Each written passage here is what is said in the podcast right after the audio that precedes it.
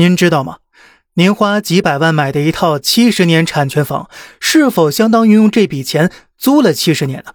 很多人想来应该都是这么想的。而且，即便七十年到期后还可以续期，感觉这样啊也挺划算的。可是事实是呢，国内建筑设计使用年限呢只有五十年，实际使用时间可能会更少。因为现在呀，绝大部分商品房都是近十五年内新建的，没有老化到不能住的地步，所以呀，还没有人体验过这些房子到底有多少实际的使用年限。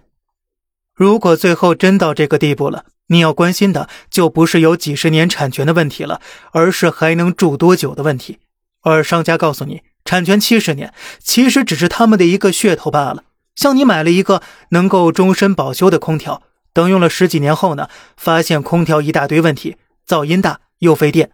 就算商家能给您修好了，那么您还会继续选择使用吗？所以呢，买新空调才是唯一的出路。但是啊，房子可不是空调说换就换的。几十年后，你发现房子的水电气管道都有问题了，即便整体老化程度已经不能住人了，你也很难再拿出数百万再去换套新的了。而也正因如此，你根本没必要考虑产权到期要不要续期的问题，因为呢，到不了七十年，你就会自动放弃了。而以上咱讲的这些事实呢，银行早已考虑到了，这也是为什么你买房贷款最多只给你贷三十年。第一，当然是因为我们都知道的，银行怕夜长梦多，贷款时间久了，你的钱没还上，人却没了。第二个呢，当然是银行其实清楚以上说的这些事实了。他们怕呀，贷款给你的时间太久，到时你贷款没还完，买的房子却已经破烂不堪，没办法继续住人了。如果这种情况真的发生了呢？就算你再本分老实，也不会为了一堆破烂继续还款了。银行呢，正是担心这种情况的发生，怕到时候呢钱收不回来，变成坏账，所以呢，顶多只贷三十年。而更大的困境是啊，即便你还清贷款了，破旧的房子勉强能住，也不要指望有类似旧城改造项目扶持了。